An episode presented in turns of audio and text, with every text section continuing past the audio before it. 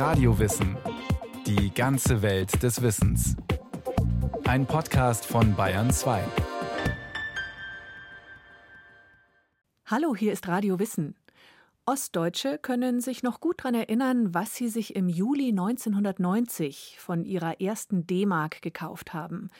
Es war schon ein besonderer Tag, als das Geld des Westens in der DDR eingeführt wurde. Ein Tag, der auf dem Berliner Alexanderplatz turbulent begann.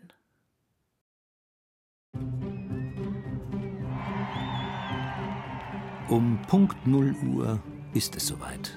Die Tür öffnet sich. Jubel brandet auf, Freudenschreie sind zu hören. In die Menschenmenge kommt Bewegung. Tausende wollen in die kleine Bankfiliale. Alle drängen und schieben in Richtung Tür. Es ist eine schwülwarme Sommernacht. Schweiß rinnt vielen von der Stirn. Am 1. Juli 1990 wurde in der DDR die D-Mark eingeführt. Die Deutsche Bank hatte sich für diesen Tag etwas Besonderes einfallen lassen. Auf dem Ostberliner Alexanderplatz öffnete sie bereits um Mitternacht. In der provisorischen Filiale hingen Schilder mit Deutsche Bank Logo und blaue Luftballons. Man wollte die neuen Kunden willkommen heißen. Mit einem solchen Ansturm hatte niemand gerechnet. Um 0.10 Uhr stemmen sich sieben Volkspolizisten von innen gegen die Glastür. Von außen drückt die Menge immer stärker dagegen. Eine Glasfront im Eingangsbereich der Bank geht zu Bruch. Die Volkspolizisten fordern Verstärkung an. Der Deutsche Bank Pressesprecher Helmut Hartmann versucht, die Menschen zu beruhigen. Wir weisen Sie darauf hin, dass keiner heute Abend nach Hause geht, ohne sein Geld zu bekommen. Wir haben genügend Geld da. Die Bilanz des nächtlichen Marketing-Gags der Deutschen Bank? Zerbrochene Scheiben, viele Ohnmächtige, 13 Verletzte. Und tausende glückliche Menschen, die das sehnsüchtig erwartete Geld in den Händen hielten. Die D-Mark. Endlich. Um zu verstehen, warum einige DDR-Bürger so, nun ja, ungestüm auf die Einführung der neuen Währung reagierten, muss man wissen, wofür die D-Mark damals im Osten stand – sagt Professor Rainer Gries, Historiker, Kommunikationswissenschaftler und Inhaber des Franz Wranitzky Chair for European Studies an der Universität Wien. Die D-Mark war zu einer Chiffre geworden, zu einer Chiffre für den Zugang zur westlichen Warenwelt, zu einer Chiffre für die Freiheit, die man sich nun nehmen konnte, aber auch zu einer Chiffre für den westlichen Arbeitsmarkt. Die D-Mark war in der DDR das Symbol für den Westen. Mit ihr kommt der Wohlstand, hofften die Bürger in Ostdeutschland. Und tatsächlich war die Währungsunion eine Zeitenwende.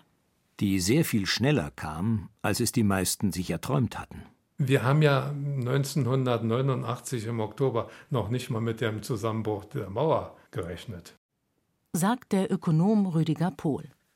Er war damals Professor für Volkswirtschaftslehre an der Fernuniversität Hagen und Mitglied des Sachverständigenrats, der die Bundesregierung berät. Nach dem Fall der Mauer im November 1989 war die große Frage, wie geht es weiter mit dem geteilten Deutschland? Könnte es eine Wiedervereinigung geben? Aber noch bevor die politische Einheit beschlossen war, kam die Währungsunion. Man führte die D-Mark in der damaligen DDR ja noch ein. Das muss man ja sehen. Die DDR war ja im Juli 1990 noch existent. Und worum ging es dabei? Es ging dabei um die Abwanderung zu stoppen. Klarer Fall. Seit Öffnung der Grenzen verließen viele Bürger die DDR, die meisten in Richtung Westdeutschland. Im Januar 1990 waren es 2000 Menschen am Tag. Die Übersiedler verschärften die damaligen Probleme auf dem Wohnungs- und Arbeitsmarkt. Vielen Politikern war klar, so kann das nicht weitergehen. Am 19. Januar erschien in der Wochenzeitung Die Zeit ein Beitrag von Ingrid Matthäus Meyer, damals stellvertretende Vorsitzende der SPD-Bundestagsfraktion. Um den Exodus zu stoppen, schrieb sie darin, müsse man den Menschen in der DDR rasch eine Zukunftsperspektive eröffnen. Matthäus Meyer schlug einen Währungsverbund vor. Die Mark der DDR sollte fest an die D-Mark gekoppelt werden. Vor einer Währungsunion sollte es im Osten grundlegende wirtschaftliche Reformen geben, aus der Plan eine Marktwirtschaft werden. Aber so viel Geduld hatten viele nicht. Spätestens ab Ende Januar wurden die Forderungen nach einer Währungsunion immer lauter. Auf den Straßen protestierten viele tausend Menschen. Auf ihren Transparenten stand Kommt die D-Mark, bleiben wir. Kommt sie nicht, gehen wir zu ihr. Die meisten Ökonomen warnten vor einer Einführung der D-Mark zu diesem Zeitpunkt. Eine voreilige Übernahme würde den Aufbau Ost sehr viel schwieriger machen. Auch Wirtschaftsexperte Pohl vertrat diese Ansicht. Wir haben als Sachverständigenrat uns gegen die Deutsch-Deutsche Währungsunion ausgesprochen. Wir haben sogar im Februar 1919 einen Brief an den Bundeskanzler geschrieben, dass wir das für eine schlechte Idee halten. In dem Brief listeten sie mögliche negative Folgen auf. Unter anderem schrieben sie Das Produktangebot in der DDR entspricht vielfach nicht den Wünschen der Menschen. Die Menschen, die mit der D-Mark eine konvertible Währung erhalten, werden verstärkt Nachfrage nach Konsumgütern in der Bundesrepublik oder im westlichen Ausland ausüben. Es fließt Kaufkraft aus der DDR-Wirtschaft ab. Die Unternehmen der DDR werden schlagartig einer internationalen Konkurrenz ausgeliefert, der sie gegenwärtig nicht gewachsen sind. Alles, was in diesem Brief drin stand, war richtig ökonomisch. Alles ist so eingetreten, wirtschaftlich. Politisch war der Brief natürlich völlig falsch, weil diese Währungsunion nicht jetzt ein Programm zur Beförderung der ostdeutschen Wirtschaft war, sondern ein Programm, um der ostdeutschen Bevölkerung eine Perspektive zu geben und ein wesentlicher Schritt eben auf dem Weg zur Wiedervereinigung. Eine Perspektive, um die auch im Wahlkampf Anfang 1990 gerungen wurde denn im März wurde die DDR-Volkskammer neu gewählt. Die Vorschläge von Matthäus Meyer und anderen Politikern verstärkten den Druck auf die Regierung um Bundeskanzler Helmut Kohl. Die CDU wollte sich an die Spitze der Bewegung setzen, so war es in einem unionsinternen Schreiben formuliert. Am 6. Februar erklärte Helmut Kohl nach einer Fraktionssitzung gegenüber der Presse die Bundesregierung erklärt sich bereit, mit der DDR unverzüglich in Verhandlungen über eine Währungsunion mit Wirtschaftsreformen einzutreten.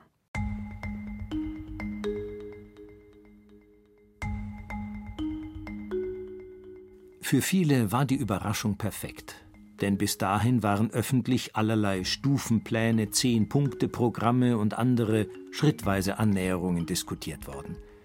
Nun das Angebot einer baldigen Einführung der D-Mark. Kohls Beliebtheitswerte in der DDR stiegen.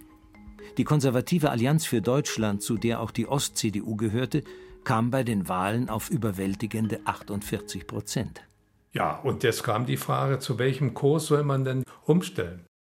Karl Otto Pöhl, damals Bundesbankpräsident und damit oberster Währungshüter, schlug einen Kurs von 2 zu 1 vor. Das bedeutet, zwei DDR-Mark sollten in eine D-Mark umgetauscht werden. Andere Ökonomen plädierten für einen Kurs 4 zu 1. Manche hielten sogar 10 zu 1 für angemessen.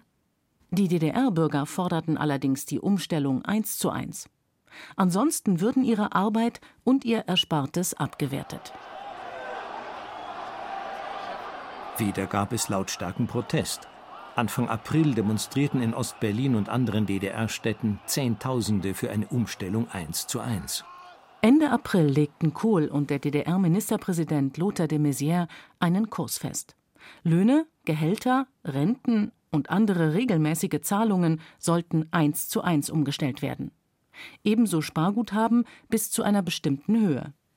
Kinder bis 14 Jahre konnten bis 2000 DDR-Mark eins zu eins umtauschen, Erwachsene bis 4000 und Ältere ab 60 Jahren bis 6000 DDR-Mark. Guthaben, die darüber hinausgingen, sollten 1 zu 2 umgestellt werden. Der Umrechnungskurs wertete die DDR-Mark faktisch auf. Das sollte in den kommenden Jahren gravierende Folgen für die ostdeutsche Wirtschaft haben. Für die verschuldeten Betriebe in der DDR wäre natürlich 10 Ostmark gegen eine Westmark viel besser gewesen. Und dann hätten die eine geringere Schuldenlast gehabt. Dennoch verteidigt Ökonom Rüdiger Pohl den damaligen Kurs. Aber jetzt muss ich Ihnen mal sagen, wie hätten denn die Leute auf der Straße reagiert? Die haben gesagt, wir kriegen hier 10 Ostmark Lohn, der ist bloß eine Westmark wert. Ich wandere in den Westen rüber, da verdiene ich 10 Westmark. Und insofern ist diese Frage, was wäre der richtige Kurs gewesen, letzten Endes auch eine Frage, was hätten Sie in Kauf genommen? Hätten sie sozusagen ein ökonomisch von der Leistungskraft der Ostbetriebe her gerechtfertigten Kurs gemacht, wären wahrscheinlich noch viel mehr Leute abgewandert. Also es wäre schlimm gewesen. Das sahen nicht alle so. Noch im Mai gab Bundesbankpräsident Karl Otto Pöhl bekannt, in ein paar Wochen zurückzutreten. Aus persönlichen Gründen, wie es offiziell hieß. Aber viele glaubten, weil er Kohls Politik nicht mittragen konnte. Einer von Pöhls Mitarbeitern hingegen wollte unbedingt dabei sein. Für mich war dann klar, das ist was Historisches, das wird es in dem Fall auch nicht wiedergeben. Und wann hat man schon mal die Chance, aktiv bei so einer Sache dabei zu sein. Und deswegen war für mich die Entscheidung sofort gefallen, das mache ich. Andreas Marek war 1990 bei der Bundesbank in Hannover angestellt. Als Leute für die neuen Filialen im Osten gesucht wurden, meldete er sich für den Standort Halle. Die Bundesbank hat insgesamt 15 Filialen auf dem Gebiet der DDR errichten müssen. Und die Zentrale saß in Berlin, die Schalt- und Leitungszentrale. Nur wenige Wochen blieben den Bundesbankmitarbeitern bis zur Währungsunion.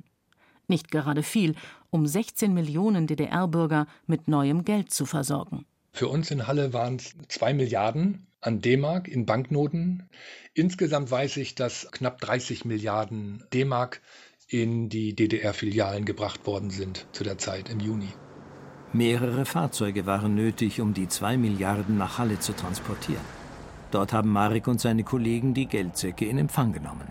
Und ich erinnere mich noch an Polizisten mit Maschinenpistolen im Anschlag, die das Ganze abgesichert haben und den kreisenden Hubschrauber. Es war so wie im Wildwestfilm, kann man sagen.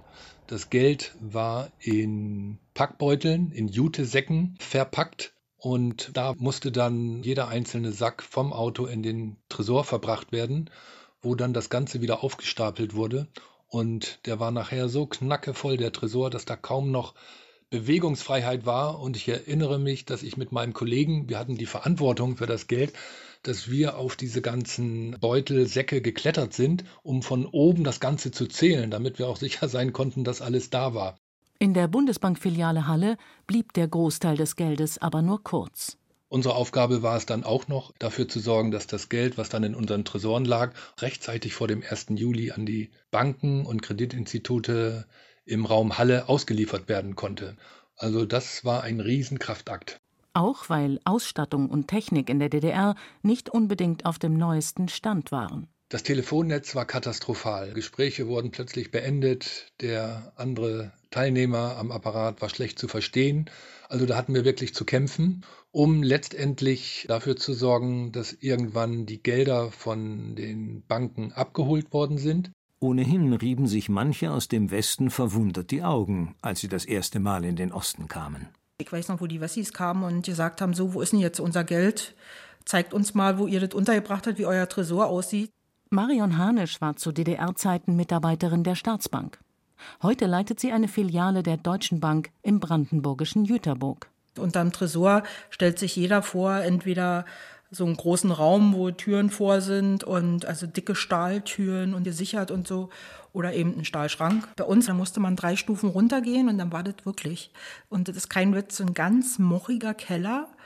Und in diesem Keller ging oben an der Decke, man musste den Kopf einziehen. Ich sage immer so gerne so ein Kanickeldraht als Alarmanlage nicht unbedingt der beste Ort, um Banknoten aufzubewahren.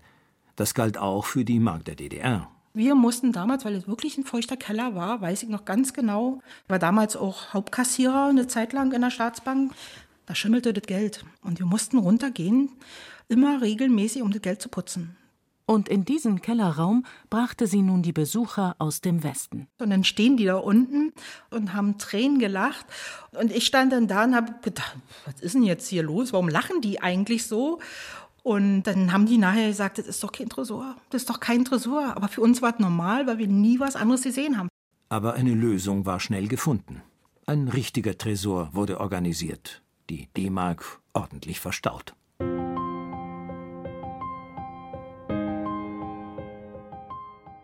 Und dann war er da, der 1. Juli 1990. Der Tag der Wirtschafts-, Währungs- und Sozialunion. Helmut Kohl wandte sich mit einer Fernsehansprache an alle Deutschen. Durch eine gemeinsame Anstrengung wird es uns gelingen, Mecklenburg-Vorpommern und Sachsen-Anhalt, Brandenburg, Sachsen und Thüringen schon bald wieder in blühende Landschaften zu verwandeln, in denen es sich zu leben und zu arbeiten lohnt. Die DDR übernahm an diesem Tag nicht nur die Währung der Bundesrepublik, sondern auch einen Großteil der Wirtschafts- und Sozialgesetzgebung. Für viele Bürger im Osten war es aber einfach nur der Tag, an dem die D-Mark kam. Schon in der Nacht zum 1. Juli feierten viele Menschen, vor allem in Berlin und Leipzig. Es gab Feuerwerke und Böllerschüsse. Autokorsos fuhren hupend durch die Straßen. Auf den großen Plätzen tanzten und sangen die Menschen. Aber trotz der ausgelassenen Stimmung blieb es insgesamt friedlich. Tumulte wie vor der Deutschen Bank am Berliner Alexanderplatz waren die Ausnahme. In kleineren Orten wurde oft erst am nächsten Morgen sichtbar, dass es ein besonderer Tag gewesen war. Marion Hanisch fuhr wie üblich mit dem Fahrrad zur Arbeit.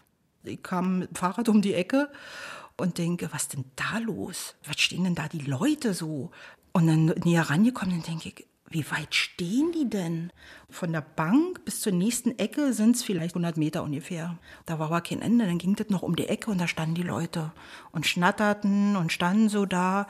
So, dann bin ich rein, Rad weggestellt, rein und dann drinnen schon. Boah, hast die Leute gesehen? Wie machen wir denn das? Und ich sag, stehen die alle wegen, wegen unserem Geld? Ja, na klar. Und also, es war wirklich Wahnsinn. Und dann haben wir uns natürlich auch überlegt, okay, wie machen wir es jetzt? Dass wir die Massen, weil die Bank war ja natürlich auch nicht so groß, ne? Wie machen wir es, dass es ordentlich abläuft. Aber da muss ich sagen, für unsere Leute, die waren alle sehr, sehr diszipliniert, war toll. Insgesamt haben die DDR-Bürger am 1. Juli knapp dreieinhalb Milliarden D-Mark von ihren Konten abgehoben. Hanisch, die hinterm Bankschalter stand, erinnert sich an viele strahlende Gesichter. Auch sie fand die großen bunten D-Mark-Scheine anfangs sehr eindrucksvoll. Die hat man in der Hand gehabt, die hat man sich angeguckt, die hat man dreimal gewendet und ja, boah, und was kannst du dir jetzt dafür kaufen? Ich kriege jetzt schon wieder Gänsehaut, wenn ich daran denke. Was kriegst du dafür? Das war so eine, so eine, ich würde mal so sagen, für viele auch ein bisschen das Glück. Also für mich gesprochen auf alle Fälle. Die D-Mark war für viele DDR-Bürger das greifbare Symbol des Westens. Durch die 1 zu 1 Umstellung hatten die meisten auch erstmal Geld in der Tasche. Nun konnten sie reisen, Verwandte im Westen besuchen und einkaufen. Im Osten hatten viele heimlich Westfernsehen geschaut, auch die Werbung. Nun konnten sie sich alles selber kaufen. Eine Sonderkommission der Regierung hatte dafür gesorgt, dass viele Westwaren in den ostdeutschen Läden verfügbar waren. Was hat man eingekauft? Man hat genau die Waren eingekauft, nachdem man die ganze Zeit Sehnsucht hatte, nachdem man womöglich Gier hatte. Das war für die einen tatsächlich Coca-Cola, das war für die anderen irgendein kleines Elektrogerät, aber auch viele Kleider, Hosen, Tops wurden gekauft, zugleich am Anfang.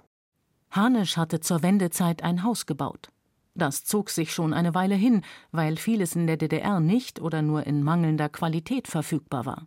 Und dann haben wir gesagt, okay, wenn wir dann das Westgeld haben, dann fahren wir als erstes irgendwo rüber in irgendeinen Baumarkt und gucken, dass wir unsere Fliesen kriegen, dass wir unsere Westfliesen, vernünftige, schöne Fliesen kriegen für unser Wohnzimmer.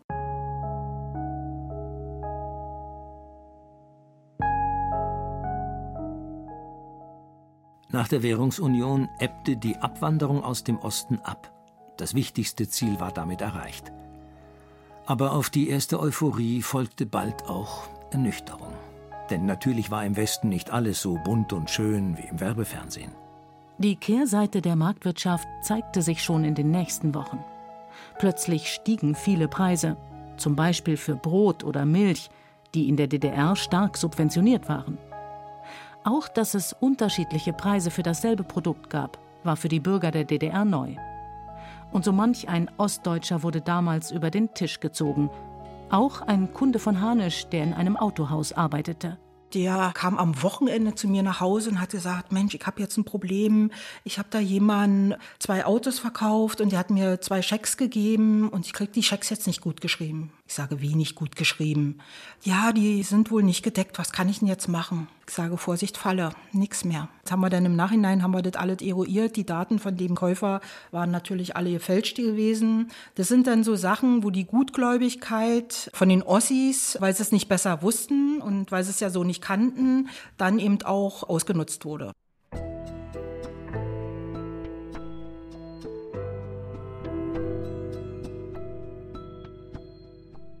Für die ostdeutsche Wirtschaft hatte die Währungsunion vor allem negative Folgen. Durch die 1 zu 1 Umstellung mussten die Betriebe jetzt hohe Löhne in harter D-Mark zahlen. Auch die Schulden waren eine große Bürde. Hinzu kam, dass die DDR-Bürger erstmal weniger Ostprodukte kauften, auch wenn die gar nicht alle schlechter waren. Den ostdeutschen Betrieben hat das den Neustart im marktwirtschaftlichen System erschwert, manchen auch unmöglich gemacht. Aber trotz der Schattenseiten, insgesamt kann man sagen, blieb die Stimmung gut. Gut drei Monate nach der Währungsunion fand die Wiedervereinigung der beiden deutschen Staaten statt. Die Einführung der D-Mark in der DDR war ein wichtiger Meilenstein auf dem Weg dahin. Sie war nötig, um den Menschen im Osten eine Perspektive zu geben. War die schnelle Einführung ökonomisch sinnvoll? Darüber lässt sich zumindest streiten. Aber es gibt eben nun mal für den Zusammenbruch einer Volkswirtschaft und den Neuaufbau kein Patentrezept.